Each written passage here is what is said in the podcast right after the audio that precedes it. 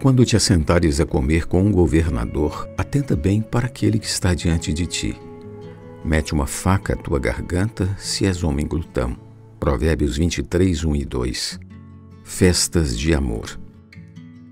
Lembre-se sempre que um político não convida ninguém para comer com ele sem interesses políticos. Não cobice os seus delicados manjares, porque são comidas enganadoras. São ocasiões para fazer acertos políticos, para fazer alianças diplomáticas. Não é, portanto, ambiente propício para saborear os requintes do bom gourmet. Enfim, não é lugar para exercitar a glutonaria. Na igreja primitiva, os santos praticavam comer juntos em banquetes de amor ou festas de amor, ágape. Judas 1,12. No início da vida da igreja em Jerusalém, todos os que creram estavam juntos e tinham tudo em comum.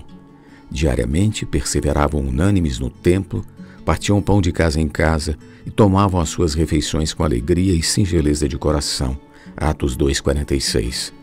Nesse ambiente de amor, sem nenhum interesse pessoal, político ou financeiro, as refeições são tomadas com alegria e com singeleza. A vida da igreja é maravilhosa.